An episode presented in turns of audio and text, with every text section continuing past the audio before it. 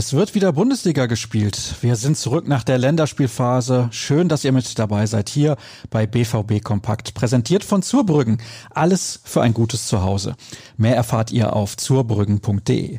Mein Name ist Sascha Staat und dann legen wir direkt mal los mit unserem Ausblick auf den heutigen Samstag. Und der hält eine Menge bereit, denn nicht nur die Profis von Borussia Dortmund sind im Einsatz, aber dazu später mehr.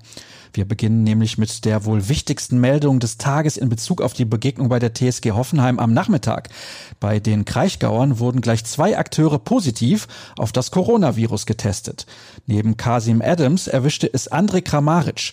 Der Kroate hatte am 34. Spieltag der vergangenen Runde gleich viermal gegen die Schwarz-Gelben getroffen und präsentierte sich auch zu Beginn dieser Saison in blendender Verfassung. Aufgrund einer Corona-Erkrankung im direkten familiären Umfeld steht der TSG laut der Rhein-Neckar-Zeitung auch der tschechische Nationalspieler Pavel Kaderabek nicht zur Verfügung. Beim BVB muss wegen der bekannten Thematik Manuel Akanji passen.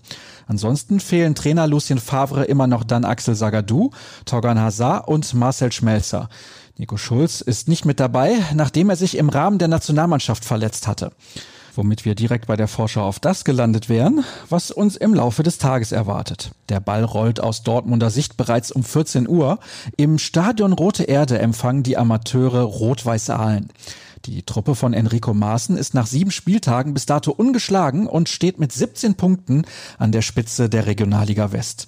Die Favoritenrolle ist klar verteilt, denn die Gäste konnten als Aufsteiger erst ein Spiel gewinnen und liegen auf dem 19. von 21 Tabellenplätzen. Fast zeitgleich zum Pausenpfiff bei den Amateuren startet unsere Live-Show zum Bundesliga-Kick in Sinsheim. Los geht's, unter anderem bei YouTube, Facebook und Twitter um Viertel vor drei. Ich begrüße dann den Kollegen Jürgen Kors, der für uns vor Ort berichtet. Außerdem schalten wir zu Sascha Klaverkamp in die Redaktion und wir haben noch ein paar andere Dinge für euch vorbereitet. In der Halbzeit bewerten wir den ersten Durchgang. Nach der Partie gibt es noch eine ausführliche Analyse und mit so einem schwarz-gelben Bezug bekommt ihr das garantiert nirgendwo anders. Auf Live-Bilder müsst ihr natürlich nicht verzichten. Die liefert euch Sky. Anstoß ist um 15.30 Uhr. Oliver Seidler kommentiert das Einzelspiel. Wolf Fuß ist in der Konferenz am Mikrofon und als Field Reporter stellt Markus Lindemann den Beteiligten die Fragen.